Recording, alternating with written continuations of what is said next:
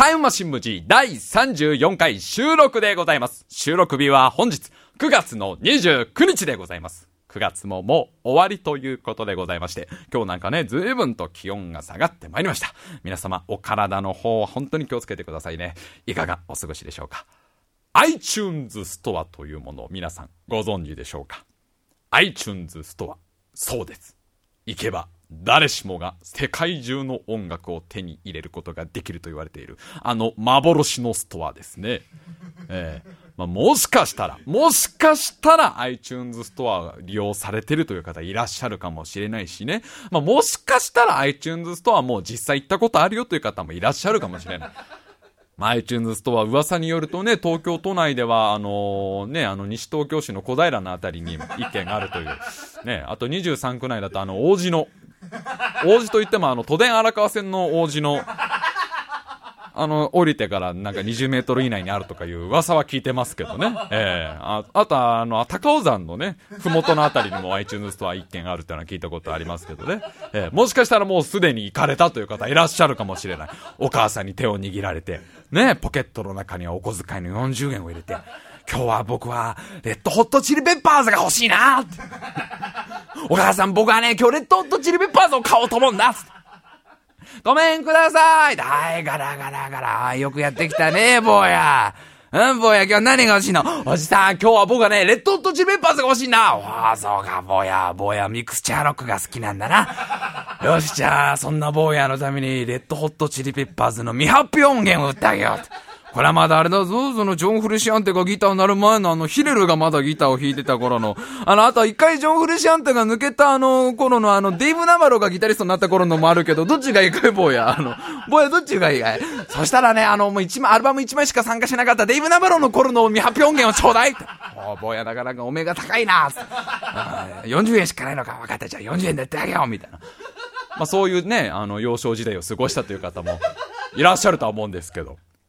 iTunes ストア。まあそうですよね。あの、iTunes を開いて、えー、その左の真ん中のあたりの iTunes ストアっていうとこをクリックすると、まああの、iTunes のその、まあ音楽音楽とか売っているサイトに行けるわけでございます。まあ私もですよ、iTunes ストア結構使ってるんですよ。ええー、まあちょっとしたね、あの、ちょっと興味のある楽曲なんかやっぱ一曲だけ買ってみようって言って、150円とか250円で一曲買えたりしますから、割と普段から利用してるわけなんでございます。で、iTunes ストア。音楽だけじゃないんですね。いろんなものを扱ってるんですよ。映画とかも扱ってるし。で、その中の一つに、まさしく今我々がやっている、ポッドキャストも、実は iTunes ストアの中にあるんですね。もしかしたらね、このタイムマシン部 G も、あのー、iTunes ストアの中で見つけてくださったという方いらっしゃるかもしれないし、もしかしたらあのー、夢の中でね、あのー、白髪のね、老人が出てきてね、お告げをあなたにしたというね、タイムマシン部 G を聞くか、人が滅びるかという、お告げを聞いて、皆様の使命感から聞いてくださってるという方もいらっしゃるかもしれないけど、そうなんです。タイムマシン部 G も実はこの iTunes ストアに登録をしているわけなんですね。iTunes ストア、この中のポッドキャストというページの、そのさらにその中にですね、カテゴリーというのがあるんです。まあ、番組のそのジャンル分けみたいなものですよね。まあ、いろんな番組がありますから、えー、このカテゴリーもたくさんあるんですね。ニュースっていうカテゴリーがあったりとか、あとはまあ、あのー、趣味とかね、ペットとか、まあ、いろんなそのカテゴリーがある中で、我々タイムマシン部 G は、一応ですよ。一応その、コメディというカテゴリーに、ねえ、いやいやいやいや、ええー、という方が今ね、え えー、お前のラジオコメディなの？と、えー、思われてる方も多いかもしれないです。すいません。本当にごめんなさい。一応これでもあの、少しでも面白い面白い放送作ろうとあの、心がけてね、少しでもあの皆様に笑顔を提供しようとね、毎日毎日あの、部屋でね、桶に水を張ってそこに血をポタポタポタポタ垂らしてね、あの、もう、ひあの、広げると2メートルぐらいある巻きの、巻物でずっとこう呪文を唱えてね、みんなが笑いますように、みんなが笑いますように、僕の寿命が縮んでもみんなが笑いますようにって、えー、やってる人間でございますから、少しでも面白い番組を作ろうと思ってるんですよ。それ一応、一応、カテゴリーコメディなんです。本当にありがたいことにですね、もう、たくさんの方がこう聞いてくださったり、たくさんの方が、登録をしてくださったことによってですね、まあ、タイムマシン無事コメディのカテゴリーで割とその人気作品というところに入ったりとかね、あとはまあランキングがあるんですけど、ランキングでもちょっとこう上の方に行けたりとか、本当にもうこれは皆様のおかげです。ありがとうございます。まあ、こんな風にね、もう本当にそのコメディっていうカテゴリーの本当隅っこの方でね、もうバレないようにバレないようにこう、ね、積み木をこう積み上げてね、これを、これをバベルの塔にするんだ、みたいな感じで 頑張ってね、やってきたわけなんでございますけどね。あのー、先週、このタイムマシン部 G が、今までカテゴリーコメディでずっとやっていたのに、他のカテゴリーで見かけたという目撃談をですね、ツイッターでいただきまして。なんでもタイムマシン部 G、科学医療のカテゴリーにいたよと。しかも、科学医療のカテゴリーの人気作品のところに、タイムマシン部 G がいたよと。えー、そういった、えー、お言葉をですね、ツイッターでいただきまして、えー、なんかね、皆様随分ざわざわされているんですけど、まさしくその通りだよなもう、本当にね、やっと、やっとあるべき場所に行けたなと。ええー。というのもね、もう私、このタイムマシン部 G、もうどうしてこのね、番組を始めたかといえばもう完全にこれはもう現代の科学の発展に少しでも貢献できればと。そして少しでもね、この皆様にね、科学の進歩を伝えられればと思って始めたラジオでございますから、えー、タイムマシン無事始まってからもう今週で第34回、もう34回もやってるんですけど、全部科学に関するお話しかしてませんから。ええ、もう全然ロボットアニメの話とか一切してませんからね。ええ、誕生日一人ぼっちであのスイーパラ行った話とか一切してませんからね。そんなのもう僕は夢の中でしか喋ってませんから。現実ではもう完全タイムマシン部 G では僕はもう完全に科学の話しかしてませんからね。いや、これ本当にね、もう嬉しいことだなと。いや、もうこうやって、こうやっても喋っていながらもね、もうちゃんと僕の右手にはね、もうあれスチールゴロたくさん握ってますし、え、左手にはちゃんとあの、駒込ピペットを持ってますし、で、駒込ピペットでいつでも二酸化漫画に塩酸を垂らせるようにスタンバってますし、えー、もう膝の上にはちゃんとシュレーディンガーの猫乗せてますし、ね目の前に座ってる AD はちゃんとラプラスの悪魔くんだし、構成作家はちなみにマクセルの悪魔くんだからね。ええもう完璧に科学的な夫人でやってますから。これ以上ない科学夫人でございますよ。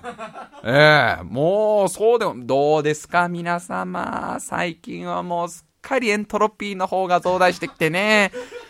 いかがお過ごしでしょうか、本当にね。もう、この時期になるとね、ほんと夏から秋にかけると、ヒックス粒子の方がちょっと濃くなってきますのでね、お肌のケアなんか少し気をつけていただけたらなと、えー、思う次第でございますけど、ただもう夜なんか随分綺麗なニュートリノがね、あのー、見えますからね、あ、ニュートリノだ、みたいな感じでね、えー、ニュートリノ浴びなんかをしていただいてね、えー、もう気持ちの方も高めていただけたらなと思うんですけど、ただ季節の変わり目というのはもう天候だけじゃなくて、心も本当に不確定性原理になる、えー、そういった季節でございますのでね、えあの、本当に気持ちのしっかり持っていただいて、で、もしどうしてもね、毎日毎日ダークマターだよという方いらっしゃったら、もう本当に僕の心はダークマターだよという方の、まあそういった方のためにのね、うん、どっかしらそのなんていうか、心のシュバルツシルトの会になればいいなと思って、えこの番組やってるわけでございますからね、えぜひあの、最後まで聞いていただけたらなと思ってるわけです。えー、今週はですね、あの、たくさんのですね、あの、もう聞いてくださってる皆様からたくさんのあの、リトマス試験紙が届いてますので、えー、どんどん浸してまいりましょう。はい、じゃあまずラジオネーム1通目。はい、アインシュタインの孫さん。はい、ありがとう。いつも聞いてくれてありがとう。じゃあ浸してみよう。赤くなったね賛成だどうですかこの完璧な科学的番組。もう科学の要素しか入れてませんよ。むしろ科学の要素しか入れないことによってだいぶ非科学的なラジオになってしまいましたけど。まあありがたいことでございますよ。まあ嬉しいですよね。なん、なんか、その、まあ確かにちょいちょいね、ちょいちょいそのちょっとその科学的なネタの、えー、科学ネタとかをやってますので、もしかしたらそういうところで興味を持ってくださってる方とかもいらっしゃるのかなといったところでございます。まさしくですね、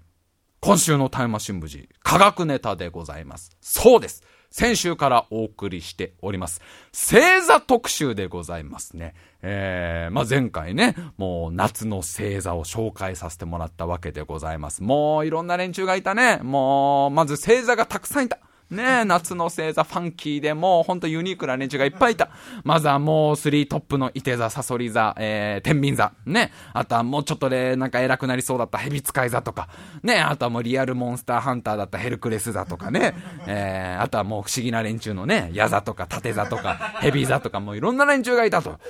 えーほんで、そんな中でも、タイムマシン部 G が今一番推している星座。それがですね、夏の大三角形。まあこれ星座ユニットでございます。夏の大三角形のメンバーの一人、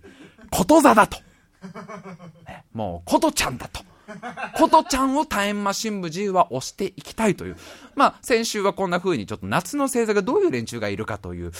そういったお話をしたわけでございます。えもしですね、今週からお聞きの方いらっしゃいましたら、先週から聞いていただいた方が、なんとなくなんで急に星座特集やってんだとか、えーえー、どういう、どういうつもりだという部分が聞けると思いますので、えー、あの、ぜひあの、第33回ことちゃんから聞いていただくと分かりやすいかなという次第でございます。まあちょっと先週ね、あの予告した通りですね、えー、今週のタイムマシン部 G は、まあそんないろんな星座たちがいるわけです。星座、すべて入れるともうすべて数えると88もありますね。星座88でございます。で、チーム春、チーム夏、チーム秋、チーム冬と分かれてもいろんなもう、本当にいろんな子たちがいるわけです。わけで、その中にはやっぱりね、なかなか目立たない子もいますよ。そりゃさ、もう乙女座とか、アンドロメダ座とか、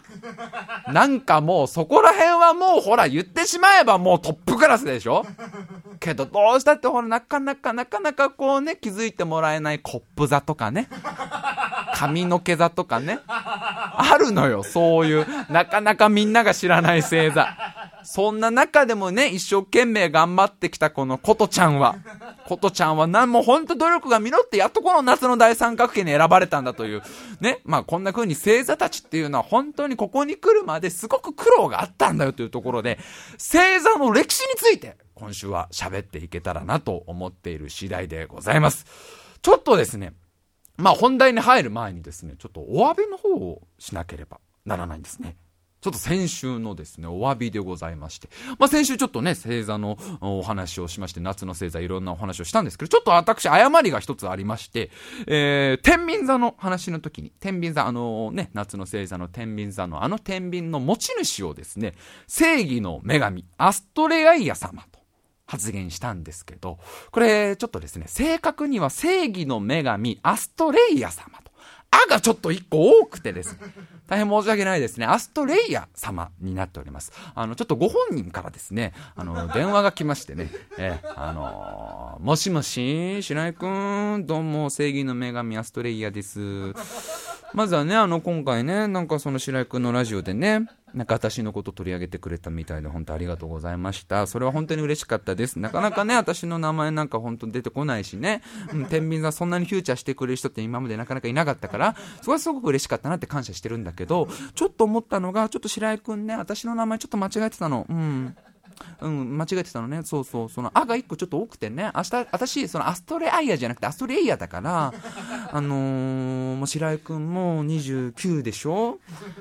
女の子はね、その名前間違えられるっての一番嫌なの。いくら私が女神だとしてもね。確かに私はもうそのギリシャ神話の正義の女神です。それなりの、もうそれなりにもう生きてきた、生きてきたものでございますけど、まだまだやっぱりそういうね、そのガール的な部分があるの。ちょっと悲しかったかなうん、ちょっと悲しかったなあすとちょっと悲しかった。うん。だから別にね、そんな責めてるつもりはないけどね、ほんと白井君も29歳だから、ほんと女の子そういうとこ嫌がるっていうのちょっとね、分かった方がいいと思う。うん、だから私はね、私は良かったんだけど、今後ね、他の、例えばね、アルテミスちゃんとか会った時にね、アルテミスちゃんとか、あとアプロディーテちゃんとかね、まあもうそういう子たちに会った時にちょっと名前間違えるとやっぱ嫌われちゃうと思うし、あと、まあこの間一緒にあのカフェ行ったね、あのイザナミちゃんなんかね、やっぱただでさえあのイザナギとイザナミですごい間違えられても嫌だってすごいぼやいてたからね、もう気をつけてほしいなと思ってる。うん、それだけでございます。あの、また何かあったら連絡します。ガチャえー、まあ、留守電に残っておりましてね。えー、あの、こういうことをやってるからさ、こういうことをやってるから終わらないんじゃないの？ちゃんとお詫びをすればいいだけなのに。すいませんね、本当にあの、ちょっとね、家帰ってね、普通にまたね、今週のためにね、本読み返してたらね、あ、俺、あ、一個多かったっていう。すいません、アストレイヤー様です。で、ちょっとあの、やっぱ書物によってね、あの、少しずつ名前違うんですけど、ちょっと僕が読んでいた本にアストレイヤと書いてありましたので、えー、大変申し訳ございません。以後気をつけますといったところです。それではじゃあこの後ね、えー、やっと始まりますよ。本題、本題に行くまでが長いんだよ、だから。やっと始まります。星座の歴史でございます。それでは今週も聞いてください。参りましょう。タイムマシン部 G!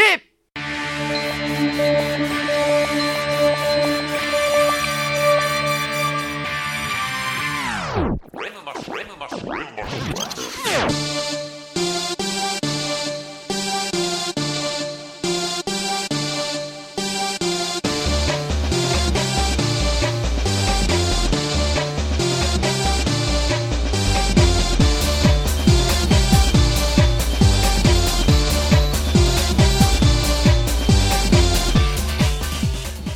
週も始まりました、タイムマシン部時、お相手を務めさせていただきます、白井亮でございます。そして目の前に座っているのが、AD 笠原です。よろしくお願いします。よろしくお願いいたします。さあ、ここからは、星座の歴史というわけでございまして、星座がどのように生まれて、現代に至るまでどのような歩みを歩んできたのか、まあ、そんなお話をできればなと思ってるわけなんですけどね。まあ、まず、最初に、星座がいつ生まれたか。あまあ、こういう話になるんですけど、これがですね、なんと、あんま分かってないんですよね。ぶっちゃけあんまその、これだっての分かってないんですよね。ええ。あのー、まあ、なぜかというと、古すぎると。ちょっと昔すぎちゃって、この時期、この、このもう何、何年何月何日何秒、ピタッとこの時に星座はおにゃーと生まれたっていうのは特定できてないんですよ。まだまだこれは研究中の話でございまして、学者さんによってちょっとずつやっぱり見解が違ったり、まあ、今回いろんな本読んだんですけど、本によってもちょっとずつね、そのやっぱり違うんですよね。あの、生まれたタイミングの記述が違ったりしまして、あんまりこれだっていうのが、ないわけなんでございますね。ふざけんなよお前よ星座の歴史っていうからお前最初から聞いてやってんのによって思われてる方いらっしゃるかもしれないんですけど、ただね、僕はそれでいいんじゃないのかなと思う。別にね。あの子たちがいつ頃生まれてどこからやってきたなんて知る必要ないんじゃないかな。そのミステリアスもミステリアスさも含めて星座たちの魅力なんじゃないかなって僕は思うんだよね。なんていうかな、彼女たちがどこからやってきたかを知ってしまった時、彼女たちはどこかへ消え、あのね、やっぱり古すぎることってやっぱり難しいのかもしれませんね。まあ、まあでもそれを言っちゃったらね、もう元も子もない話になっちゃいますから、一応まあ僕がいろいろ読んだ中で紹介させてもらいますけど、まあ一説にはね、あの、平成15年の春にですね、東京の、あの、下井草のあたりで生まれたという説もありますよ。え下井草さんのあのアパートの2階で下宿していたね。当時あの女子大生になりたてのあの天の川よどみちゃんっていう子があの彼氏に振られた寂しさから毎日毎日窓からこう星空を見ていたんだと。でもう辛いわ。もうでもね前に進むためにしょうがなかったのよね。2人が前に進むための別れでもしょうがなかったのよね。でも寂しいわってぼんやりぼーっと星空を見ていたらねお星様はいいわね。あんなにもう無邪気にキラキラ光って。ああの星と星。まるで私みたいに乙女に見えるわっていうので生まれたっていう。説つも一応私の頭の中からは聞こえてきたんですけど、それはちょっとどの文献にも書いてなかったので、まあ私が今回読んだ本の中に書かれていたやつはですね、これが、とある文明から生まれているという説。あのとある文明。これが世界四大文明の中の一つでございます。さあ、世界四大文明。まあ、この名前はね、あの、中学校1年生の1学期のあたりにね、あの、教わることなんですけどね、まあ、このラジオをおそらく、まあ、聞いてくださってる層が、まあ、生後2ヶ月半の層でございますので、まだちょっと中学生じゃないかなという部分なんで、ちょっと知らない方のね、知らない坊やたちのために、世界四大文明、ちょっとお話ししましょう。世界四大文明、そうなんです。古代には世界に4つの大きい文明があったと言われてます。まず1つ目。はい、これはもう超有名ですね。エジプト文明。えエジプト文明。まあ、どんな文明か。これ簡単ですね。毎日毎日作って遊ぼうピラミッド。そういった文明でございます。えー、もう、ピラミッド作るの大好き。工夫を、工夫を、今日は何を作るんだい？スフィンクス、今日はピラミッドを作るよ。ハサミの扱いには気をつけてね。崩れちゃいそうなところはちゃんと海苔をしっかり、ね、大和糊をしっかり使うんだよ。大和糊を両面につけるんだよって。はーいっつって。毎日毎日ピラミッドを作っていた文明ですね。もう素敵な文明でございます。さあ、もう一個。これはインダス文明。ね、今のインドのあたりに栄えた文明ですね。まあ、インダス文明もね、すごくあのー、栄えた文明でございまして、まあ、有名なところで言うとね、あの、モヘンジョダロというすごい有名なゆるキャラがいた文明でございます。ね、モヘモヘが口癖の。カレーが食べたいモヘの。カレーが食べたいモヘ。でもこれハヤシライスだモヘ。でもうまいモヘの。ルー状のものが米にかかったものが大好きなモヘンジョだろというね、えー、正確には都市の名前ですけど、モヘンジョだろという大きい都市があったんですけど、いたかもしれないでしょ？ちょっとこう、髭がもじゃもじゃの、全身モコモコの、モヘモヘモヘンジョだろっていうさ、絵本とかあったかもしれないでしょ？頑張れモヘンジョだろみたいな。インダス文明でございます。3つ目はい、これ3つ目も有名でございますね。はい、これがプロトカルチャーという文明ですね。はい、これはもうね、あのー、有名でございます。我々人類と、あのー、大きくてね、でっかいもう巨人のゼントラーディ人のね、もう共通の祖先と言われているプロトカルチャー。その文明でございますね。あのー、愛覚えていますかというね、素晴らしいラブソングの原型の曲が流行ったなんてことをね、あの言言われてもいますけどね。まあ、この辺りは、あのまあ、超軸要塞マクロスの劇場版を見ていただければ一番簡単かなといったところでございますけど。そして、4つ目。この4つ目の文明が星座の起源というか、星座を生み出した文明と言われているんです。そうです。メソポタミア文明でございますね。メソポタミア文明。ねえ。なんだかこう、スパゲッティみたいな名前だなと。ちょっと美味しそうな、なんかね、ほのかなトマトの香りが今してきましたけど。ね。クリーミーな味わいの中に新鮮なトマトの味わいがほんのりと、みたいな、メソポタミア、みたいな 感じがしますけどね。このメソポタミア文明から生まれたんじゃないかというのを言われてるわけでございます。メソポタミア文明、大変古い文明でございます。今から5000年以上昔、紀元前3000年頃、今のイラクのあたりに、えー、栄えた文明文明と言われています。これ人類最古の文明などと言われてますので、大変大変まあ古い文明でありながら、とても高度な文明だったわけでございます。このとってもとっても古くて高度でそしてなんかすごく美味しそうな文明。なんかすごく、まあ、ちょっとカロリー高そうだけど。でもなんかでもカルボナーラとメソポタミア迷うわっていうこのメソポタミア文明を生み出したのがこれがシュメール人という方々。シュメール人という方々が生み出したと言われているんですね。ただですねこのシュメール人、まあ、ものすごく頭のいい民族だったんですがもともとこのメソポタミアの辺り、まあ、今のね中東地域ですよねイラクの辺りにいた民族じゃないんですね。それまでそこには違うこう民族たちがいたんですけどそこにある時急にシュメール人たちがやってきて急にこのメソポタミア文明を始めたという言われてるんです。じゃあメソ、ね、このシュメール人その前どこにいたのかどこにいた連中なのかこれ実は分かってないんですね。大体ねこの民族っていうのはねその今いるところからもともとどこに住んでいたかっていうのが大体分かってるんですよ。ね、お前何中って聞けば大体分かるんですよ。お前何中だったの？俺、俺北中。北中パー、北中お前、お前超やべえとこじゃん、北中。いや、でも、内側に言うと分かんねえなって。ね、おお前何中？俺日中。日中もやべえじゃん。日中なんか体育館の窓ガラス毎日割れてるって聞いてるんですよ。えでも北中あれ北中あれじゃん。富川先輩いるとこじゃん。やべえよ。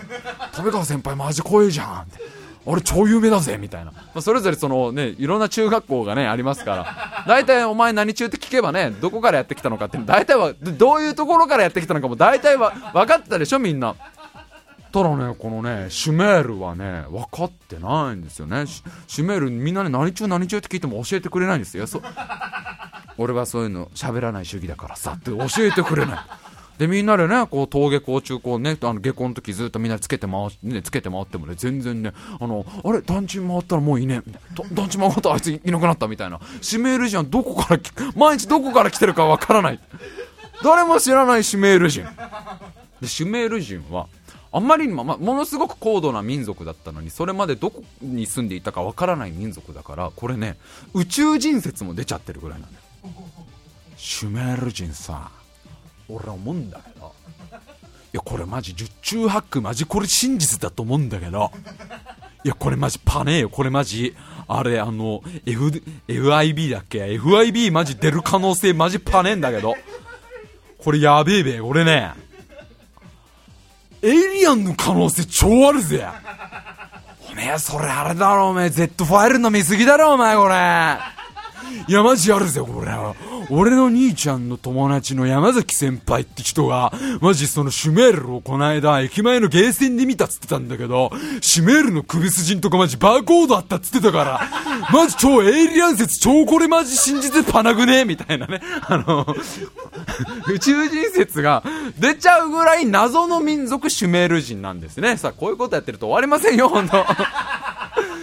このシュメール人、まあ、メソポタミアを生み出したんですけど、実はこのシュメール人が星座を生み出したんじゃないかと言われているんですね。まあ、というのはシュメール人、まあ、あの四季を四季の流れをこう知っていたと言われてるんですね。まあ、四季の流れ、まあ、どういったもので感じていたかといったら、まあ、それはね、まあ、今と同じ地球に住んでるわけでございますから、さらにいろんなものから四季の流れを感じていたんでしょう。ね、あのまあ、先週も言いましたけど、そのマクドナルドのね、月見バーガーの販売時期で、あ、秋なんだなとか、ね、あ、ヒートテック売られてるから冬だなとか、あドラえもんの映画やるからそろそろ春かなとか、ね、冷やしメソポタミア始めましたっていうのれんが出てるから夏かな。あ、やっぱメソポタミアやっぱ麺類的なやつなのね。あれはやっぱり、やっぱそうなんだね。スープスパゲッティ的なものなんだね、やっぱ。まあ、いろんなものから感じていたんですけど、実はシュメール人は、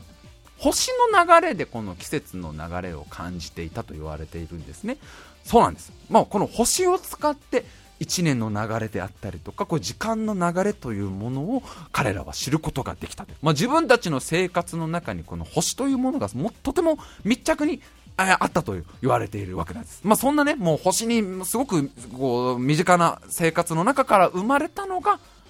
星座だったんじゃないかと。シュメール人が最初にまず星座を作ったという説があるわけでございます。もうだからつまりもうこう生活にぴったり密着した存在ね。雲の上の存在でありながらとても身近な存在。これ何かまさしくアイドルでございますよね。もう現代のアイドルに通じるわけです。なんで私が先週からちょいちょい星座をアイドルに例えてるかって言ったらこっからなんですよ。こういうね科学的根拠があるんです。思い込みという名の科学的根拠があるんです。シュメール人にとってはアイドル的存在だったわけです。とても雲のね、もうずっと空高い存在でありながら、とても身近な存在。自分を助けてくれるとても身近な存在として、シメール人がまずこの星座というものをその星に密着した生活の中から生み出していったんじゃないかと言われてるんですね。で、このシュメール人です。この後ですね、シュメール人を制圧した、国がですね、これがバビロニアという王国でございます。バビロニア王国。名前ぐらいは聞いたことがあるかもしれません。もうとても有名な王国でございますよね。あのー、ハンブラミ経典を作ったね、えー、国で有名ですね。ハンブラミ協定。あの、目には目をですよ。目には目を。ね。あの、目にもし、みかんの絞り汁を入れられた場合は、もうお前はちょっと持ってグレープフルーツの絞り汁を ねじ込んでやってもいいと思うっていう。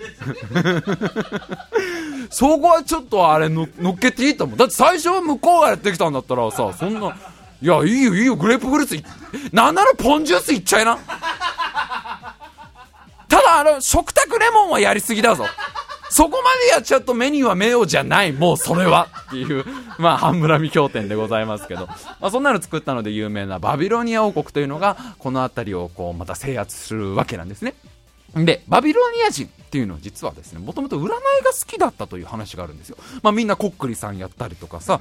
鼻占いやったりとかね、あと血液型占いとかやってたんでしょうね。なんか、B 型のあるあるとかね、B 型は自己中で、みたいな。だけど集中力高くて、とか、あの、O 型の説明書とか多分読んでたんでしょうね。まあ占いが大好きだったんだ。で、ここにですね、そのシュメール人の作った星座はですね、この占い大好きバビロニア人たちが取り込んで、先生術としてこう誕生させたと言われてるんです。先生術を誕生させたと。もともと占い大好きバビロニア人なんかでもシュメール人が良さげなの持ってるじゃん。星座ってなんか面白そうって。星座ってなんか私たちの運命決めてそうみたいな。ところからここでまず初めて先生術が生まれたという説があるわけです。もうだからだいぶ昔からその星占いっていうのはあったんじゃないかと。ね、だからもうバビロニア人も先生術作ったらそれは大ブームだったでしょうね。もう毎朝毎朝もうそのおはようバビロニアとかでさ、星占いコーナーがあったりとかさ、あとは朝バビでしょ。朝バビって、朝バビってひどい、なんか、もう語呂悪すぎるね。朝バビって何もこう、何もこうさ、あの、何もこうズバッとこうさ、ニュースに切れ込んでくれなさそうだよね。朝バビって朝からちょっとお腹を壊した人みたいだもんね。えー、まあ朝バビとかやってたと思うから、そういうところで占いコーナーとかあったと思うんですよ。そうです。で、実はですね、この頃、このバビロニアが作った先生術にはもうね、あの、十二星座があったそうです。行動十二星座がもうあったそうで、えー、当時の、なんていうのかな、今からもう今出土している粘土板とかさ、えー、あとは遺跡のこう円柱とかさ、そういったところにね、やっぱり残ってるんだって、その行動十二星座の、あの、まあ、原型というか、その、おそらくこれ行動十二星座のことだろうなっていうものが残ってたりとか、あとは結構その星座占いのガイドブックがね、発掘されたりとか、あとはガラケーとかが結構出てきて、で、ガラケーをこう覗くと大体あの、星占いのアプリみたいに入れてますからね。ね。あれとかで、ああ、やっぱり星占いやってたんだな、みたいな感じで、結構ね、やっぱり、あとね、セイントセイヤ全巻とか出てきたりとかね。ああ、やっぱりあれだ、星座、星座好きだったんだな、みたいな、ゴールドクロスとかが結構出てきてね、あ、あの、まあ、いろんな出土品からバビロニアンのその王国は結構ね、星座っていうものを使ってたんじゃないかと言われてるわけです。さあ、ここまで、ギリシャが全然出てこない。ね、星座といえばやっぱりギリシャ神話とっても密接に結びついているものなのに実はギリシャ発祥ではなくてその前のその中東地域に栄えたメソポタミア文明からまず星座は生まれてそこから先生術星占いが生まれてその後にこのギリシャに行ったと言われてるわけなんでございます。ただこのね、まあ、メソポタミアとギリシャっていうのがどれぐらい離れているか。ねまあみんななんとなくね、まあ、イメージついてると思うのでまああのー、説明する必要もないかな。まあそうだ大体そのあれよだからうん神奈川川と群馬ぐらいな感じ？全然わからないよ。全然わからないし全然違うよ。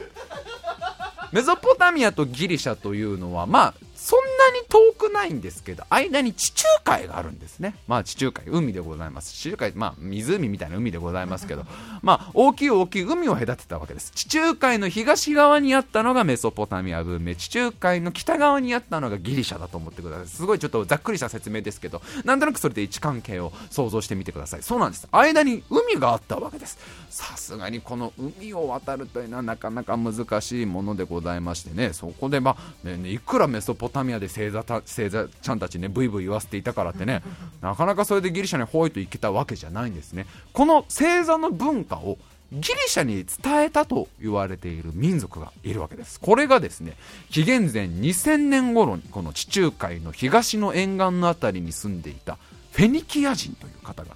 ね。もしかしたらこの番組フェニキア人の方聞いてる可能性もありますのでどうも。えあどうも白井と申します、はじめまして。フェニキア人という方々が、まあ、地中海の東の辺りに住んでたわけでございますこの方々はですね地中海で何をしていたか毎日サーフィンじゃないんですよ毎日サーフィン最高だねってね、あの、すごい、あの、海がなんかあの、トンネルみたくなるとこ進んでみたいよね、みたいな、そういう、そういうのじゃないんですよ。別にサーフィンやってたわけじゃないです。彼らはですね、貿易を営んでいたんですね。地中海で貿易業をやっていたわけでございます。つまりだから地中海いろんなところに行ってたわけでございますもちろんこのメソポタミア側にも行ったり、ギリシャ側にも行っていたわけでございますね。このフェニキア人が、伝えたんじゃないかと言われてというのもね、まあ、フェニキア人、まあ、地中海でね、貿易ということはやっぱ海を進んでいくわけです。船に乗って海を進んでいく。まあそういった時にね、やっぱり役に立つのは星座なんですよ。ねまあ、今現在もね、その星なんていうのは結構ね、航海に使われたりとか、やっぱりね、漁師の方でもね、もう当然の知識として星の見方なんか分かってたり、やっぱりこう、海に出る海に出るということにこの星の知識というのは欠かせないわけでございます。でフェニキア人もやっぱり地中海の貿易で海に出るときにこの星座を使ったんじゃないかと言われているんですね。星座を使って方角を知ったりとか星座を使ってその時間を知ったりとかあとはまあ海のねあの上の旅でございますからまあ時々その人恋しくなったりとかね。まあ誰にも言えない船長にも言えない悩みを抱えたりしてね。でこうみんなが寝静まった時一人で甲板に出てね。はあ、もういつになったらこの、なんというかこのふわふわした生活も終わるんだろうか。陸地に住みたいよ。陸地で暮らしたいよ。でも船長には言えないよどうしたんですか？あなた誰？乙女座ですみたいな。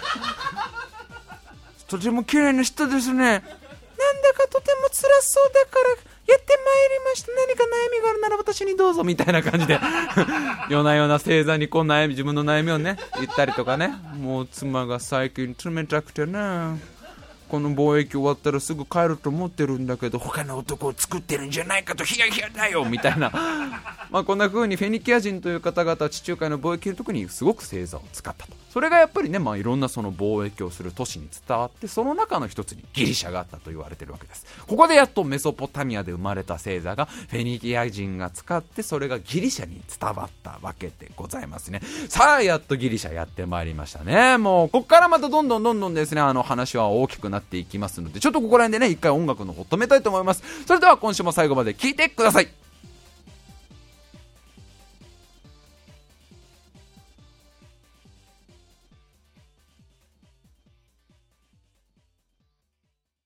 さあ、そんなわけでギリシャにたどり着いたわけでございますけど、まあその頃のギリシャといえばね、もう星座ちゃんたちの前に大活躍しているアイドルがいますから。そうです。神様ですね。もうギリシャといえばもう神様がいっぱいいる国でございますから、ね、ギリシャ神話とか、あの、ちょっと読まれた方だったらなんとなくイメージつくかもしれませんけど、まあ、この番組をね、長く聞いてくださっている方でもなんとなくイメージがつくはずなんですね。なぜならしょっちゅうネタに出てきます。そうです。オリンパス十二神ですね。まあ、オリンポス十二神、まあ、一番偉い、えー、ゼウス様とかね、えー、あとは海の神様、ポセイドンとか、あの、まあ、ポセイドンといえばね、あの、美味しい海産物をいつも人類にね、持ってきてくれる優しい優しい神様ですけどね、あの、人類よ美味しい、美味しい。海ぶどうが取れた。皆で仲良く食べるがよい。プチプチの感触を楽しむがよい。何かしらこう、美味しい海産物が取れると築地に来て、両手いっぱいの海ぶどうをこう、ザサーとくれる。人類よ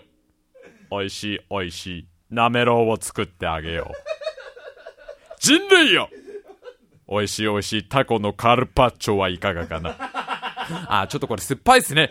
少し酸っぱいか。次の参考にしよう、みたいな。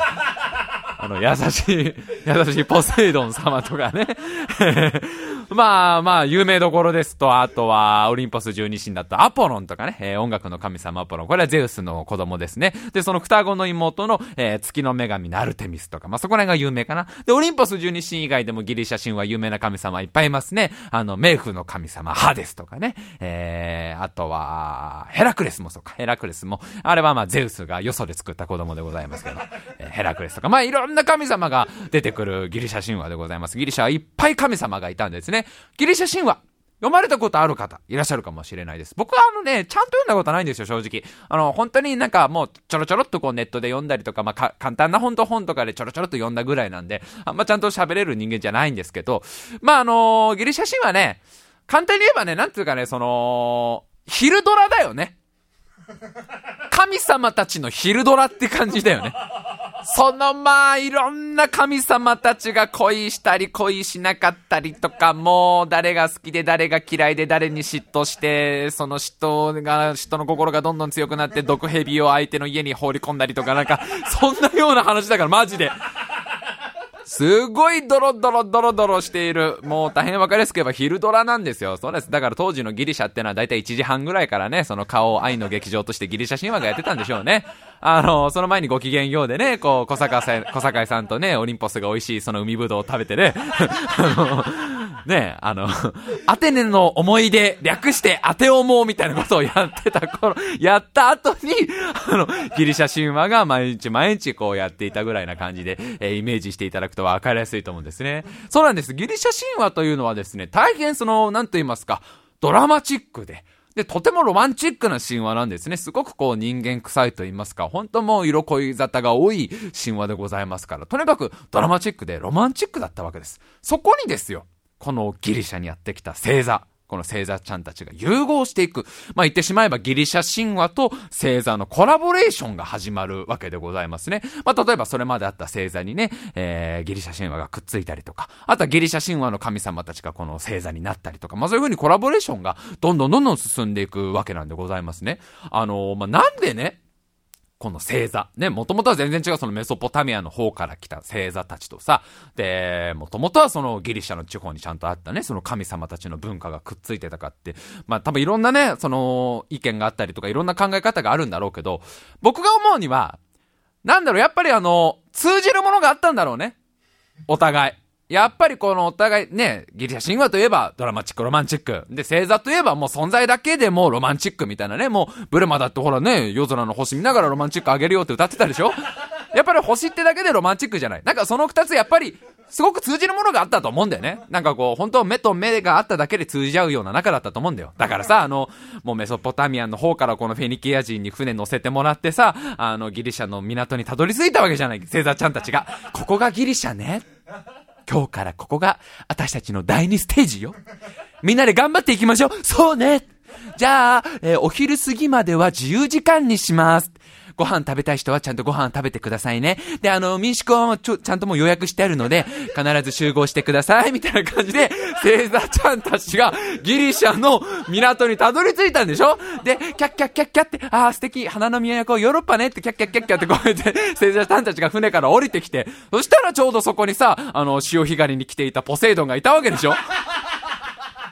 ギリシャの砂浜に、もう、ちょうど潮干狩り来ていたさ。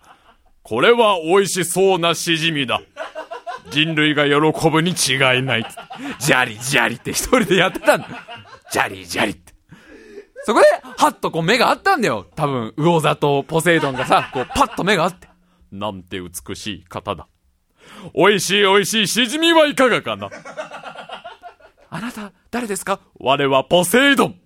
なんて優しい方なのかしら。あの、私、友達という、友達たちがいっぱいいるんで呼んでもいいですか？呼びたまえつって、こう、星座たちがわらわら集まって、どうしたの？魚座ちゃんつって、なんかこの人すごくいい人なのつって。星座の職位よ。美味しい、美味しい。タコのカルパッチョはいかがかな少し酸味を抑えたバージョンである。すぐ仲良くなったわけですよ。なんかやっぱりこう、なんか近い感、ね、存在だと思ったんでしょうね。まあ本当にね、あの、こっからですね、その星座ちゃんたちの活躍というのがですね、どんどん残っていくんですね。というのも、それまで、やっぱりちょっと時代が古すぎるのもあって、あんまりこう、物的証拠みたいのがないんですよ。文献であったりとかさ、あんまりその星座たちがどういう星座がいたかみたいな残ってないんですけど、このギリシャに渡ってからは、どんどんどんどんこの星座ちゃんたちは取り上げられていくんですね。ギリシャの民に。そういうことによって、このものが残っていくんですね。えー、まあ、例えばね、まあ、大変有名なところ、まず1個目、大変有名なものからちょっと紹介させていただきたいんですけど、紀元前8世紀頃と言われてます。このギリシャにですね、最古の物語が登場するんです。一番古い物語でございますね。ギリシャにとって。これが、えー、登場するわけなんでございます。この最古、ギリシャ最古の物語に、なんとね、星座ちゃんたちが出演してるんですよ。まあ物語と言いましてもね、まあ物語と聞くと皆さんなんだろう小説かなとかさ、えー、ね、アニメかなとか漫画かなとか映画かなとか、ね、いろいろね、ライトノベルかなとかいろいろ 思われてる方がいらっしゃるかもしれないけど、あのー、これがですね、詩ですね。詩、女児詩。これがギリシャにとっての一番最高の物語になるんです。ホメロスさんという方が書いた、イリアスという詩。これがギリシャ最古の物語と言われてます。イリアス。まあ、どういった詩なのかというと、これはですね、トロイア戦争で活躍するこう英雄たちの物語。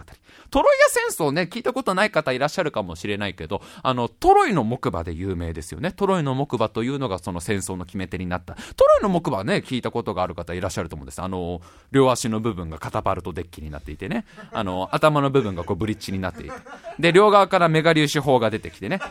で、あの、ガルマンのね、あの、ガウ攻撃空母から逃れるために一回あの、なんか野球ドームみたいなとこ隠れたりとかね、いろんなことしてましたけどね。えー、最終的にはあの、トロイア戦争のもう最後ら辺で、あの、宇宙要塞、あ、バオアクーンで燃やされちゃいましたけどね、最後はね。俺たちの帰るところがなくなっちまうつってね。えー、あの有名なトロトロイの木馬が活躍した、えー、戦争でございますよ。これにですね、なんと、星座ちゃんたちが登場してるんですね。で、イリアスはちなみにその後続編が作られます。続編のオデュッセイアという、これまた詩が作られるんです。で、オデュッセイアどういうものかというと、これは、そのトロイア戦争の後に、トロイア戦争で活躍した英雄オディッセウスさんという方が、まあ、10年かけて、えー、故郷に帰るという、まあ、そういう冒険物語でございます。もう戦争が終わって、ね、なんとか自分が生まれ育ったその故郷に帰ろうと思って10年もかかるんです。10年もかかって、もうだい、ね、もう自分のことなんて誰も覚えてくれないんじゃない、で、くれてないんじゃないだろうかっていうこう不安の中、10年かけて故郷に帰ったら、その故郷の生まれ育った家にはね、あのー、幸せの黄色いハンカチがこうたなびいていたという、すごい感動的なやつですよ。ね、武田鉄矢と桃井かおりがね、行きなよオディセウス行きなよつって えー、まあこれはどの世代からか もう今の若い子たちは本当に分かってくれるのかって話でございますけど、まあこういうふうにイリアスとオデュッセイやこの二つの、えー、ギリシャ最古の物語になんと、えー、星座ちゃんたちは大抜擢でございまして、まあ詩の中にですね、星座の名前が本当に出てくるんですよ。こういうふうにどんどんどんどん詩の中に星座たちの名前が出始めるんですね。もう一個ちょっと代表的な作品紹介させていただきます。これがですね、紀元前8世紀から7世紀頃と言われています。庶民派詩人、ヘシオドスさんの詩に出てきます。庶民派詩人。ね、ちょっとこのヘシオドスさんという方、先ほどのその、ホメロスさんという方とちょっと作風が違うんですね。というのも、ホメロスさんっていうのは、まあ、なんつったってね、もうトロイア戦争とかをさ、題材にするぐらいですから、とてもその壮大な、えー、詩を書く方だったんですね。だ言ってしまえば、その、ホメロスさんが、まあ、黒沢明だとすれば、この超庶民派詩人のヘシオドスさんは、小津安二郎的なね、オズ的な作品を書いていくんですね。あのー、ちなみにヘシオドスさんのこのね、詩のタイトルを聞けばね、この例えがすごくしっくりくるよ。ヘシオドスさんの詩、タイトル、仕事と日々。すっげーオズっぽいすげえおず感ある。すげえ抑制の効いたこう演出と 丁寧なカメラワークとみたいなあんまちゃんと見たこと少ないけど俺ちゃんと見たオズ作品。すげえだってオズ監督作品、仕事と日々って言われてもしっくりくるでしょ？えー、まあ、ちょっとこのホメロスさんとは違う感じの、えー、すごい庶民に近い作風の、えー、詩を書かれたんですね、石本さん。その中の代表作、仕事と日々という詩があるんです。で、これはですね、作った理由が素晴らしいですよ。なぜ作ったか。これは、ヘシオドスさんの弟さんが大変だらしない方で、その弟を戒めるために書いたという、大変優しいお兄ちゃんエピソードがあるんですけど。この仕事と日々という詩の中にも、ちゃんと星座たちが登場してくるわけなんですね。まあ、こんな風にですね、こっからですね、6世紀、5世紀とどんどん渡りまして、えー、いろんな詩の中にこの星座ちゃんたちはもう抜擢されていくわけなんでございますね。やっぱり星座ちゃんたちね、花になるし、やっぱりな、もうほら、ね、その登場しただけでなんかこう絵になる子たちだったと思うんだよ。ね、だからもう、その、えー、ホメロスのね、イリアスとかももうその、すごく認められた、ね、オリオンちゃんとかが出てきてもうすごく華やかだったんでしょ？ここがトロイの木馬の中ね。ブライト、メガリ手法を打ちなさい。カットオリオンちゃん、ちょっと話が変わっちゃってんだな。うん。これトロイア戦争だからさ。うん。その、オリオンちゃんの多分一年戦争だと思うんだ。ごめんなさい。なんか私もすごくちょっと今、力みすぎちゃって、うん、力むとかじゃないな。戦争が違えんだ、戦争が。ごめんなさい、ちゃんとやります。はい、ごめんなさい、もう一回お願いします。じゃあもう一回行こうシーンにカットさん。はい、どうぞオリオンが男の名前で悪いかか、カットだね。カットだね。それはもう、グリップス戦役だからね。もう、オリオンちゃんはどうしてそう、富野監督に寄せちゃうのかな。まあ、とにかくこう頑張ったんでしょうね。星座ちゃんたちは。どんどんどんどん詩の中に出てきます。ただね、まあいろんな詩の中に星座たち出てくるんですけど、この頃、まあ、どんなメンバーがいてね、どれぐらい星座、星座ちゃんたちがいたか、どれぐらいの数がいたとか、どんな子がいたかっていうのは、まあ、正直あんま分かってないわけ。ちゃんと分かってないわけ。ちゃんとここれこれこれが、えー、星座ちゃんたちですっていうさ、要は決まってなかったわけなんですよね。そうなるとやっぱり、そろそろさ、正式メンバーっていうものを確定してほしいじゃん。まあ我々ファンにとってはね。やっぱさ、ね、これこれ、この何、ね、40何になるかわかんないけど、ビシッとこうメンバー、これが正式メンバーですって決まってくれないと、だってもしかしたらなんかもうすごいその、アルバイト的な子とかいたかもしんないじゃん。なんか今日、なんかあの、乙女座があの、すごくなんか地元の同窓会で忙しいっていうので、ちょっと私代わりで来ました、みたいなさ。いたかもしんないじゃん。そういうバイト的な星座たんたちが。なんかね、ダンゴムシ座とかいたかもしんないじゃん。みかんの裏側、ね、皮の裏側の白いポツポツ座とかさ。誰が誰が、ね、どこまでが正式メンバーかわからないっていうところですございます。そうなるとやっぱり必要なのは、プロデューサーですよ。メンバーをちゃんとこう確定してくれる、プロデューサーが必要になるわけです。その要望に応えてくれた方、大丈夫です。ちゃんと登場するんですね。これが、紀元前4世紀。ついにですね、この星座のメンバーを確定してくれる方が登場するわけなんです。言ってしまえばもうプロデューサーですよね。初プロデューサーの登場でございます。天文学者、エウドクソスさんという方。えー、この方がですね、星座のメンバービシッと決めてくれるんですね。これがですね、今現在、まあ、星座88個あるんですが、その中の44つをこの時点でもう決定してくれてるんです。すごいよね。これもう紀元前4世紀、今からもう2000数百年前には、今の星座の半分はもう決定されてたわけなんでございます。で、ちゃんとこのエウドクソスさんはその決定した星座44人のメンバーをね、ちゃんとその本にしてくれたんですね。まあオフィシャルガイドブックです。言ってしまえばちゃんとしたオフィシャルガイドブックにしてくれて、ね、あのー、出してくれるわけなんですけど、残念ながらですね、このエウドクソスさんが書かれた、この天文書、ね、星座44が書かれている本なんですけど、ちょっと現存しないんですよ。ね、やっぱり古いってのもあるから、今現在残っていないんですね。あの、まあ、もしね、ご近所のブックオフとかで売られていたらね、ぜひあの皆さんね、早めに、早めに購入されることを私はね、あの、お勧めいたしますよ。ね、すぐ売れちゃうから、ああいうレアな本っていうのは。なんかね、やっぱ現在どこ探しても残ってないんだって。うん、多分エドクソスさんなんだろう、引っ越しとかでね、いろいろごたごたしてなくしちゃったのかな。残念ながらこのエウドクソスさんのその天文じゃ残ってないんです。しかしですね、大丈夫でございます。その後、それから約100年後、紀元前3世紀にですね、このエウドクソスさんのこの業績をね、継いでくれる方が登場するんですね。これが、古代都市ソリという場所に登場します。ね、古代都市ソリ。これどのあたりかわかりますか？古代都市ソリ。これがですね、現在のあの、五反田のあたりという説と、あと、あの、イルマっていうね、埼玉のイルマという説が、だいぶ長らくその、学会でもね、どっちかなって。五反田の方がやっぱり都心だしね。それはもう主要都市へのアクセスがしやすいから、やっぱり栄えたなら五反田じゃない。いやいや、でもイルマはあれだよ。結構大きい映画館とかあるんだよ。入間、最近結構いろマンションとかもあって、あの、ね、池袋までやったら結構35分ぐらいで着くしね。結構いい街なんだよって。ずっと学会でね、あのー、すごく争っていたんですけど、最近になってね、あのー、トルコの南端なんじゃないかっていうその三つの説でね、まあ今トルコの南の端か五反田で揉めてるんですけど、まあイルマはちょっとね、なくなっちゃったんですけど、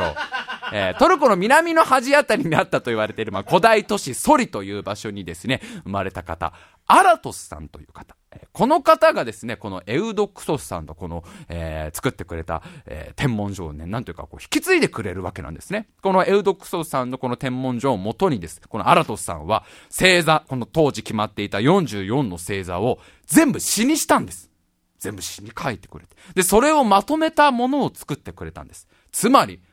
もうなんというか、これが本当に残っている唯一の、現存する、えー、唯一のってか一番最初のオフィシャルガイドブックになるわけです。タイトルが大変素敵です。ファエノメナ。これ日本語で、星空。大変素敵ですね。ただこれですね、翻訳する方によってはね、現象っていう名前になったりするんですね。これ不思議なところでね、僕は星空の方が好きなんですけど、いろいろ調べたら人によっては、アラトスが残した現象って なんかすごい急にね、現実感になっちゃいましたけど、アラトさんという方が、ファイノメナ、星空という、えー、オフィシャルガイドブック。これはちゃんと、まあ、今現在も残ってるんですけど、これを作ってくれるわけでございます。えー、ちなみにこれが本当現存する最古の、まあ、なんというか、星座に関する書物になるわけなんです。これより前のものはやっぱり今残ってないので、ぜひ皆さんね、あの、ファイノメナ見つけましたらね、購入していただいたらなと、私は思うわけなんでございますけど。まあ、やっと登場しました、星座44。ね、もうそしてちゃんと発売されたオフィシャルガイドブック。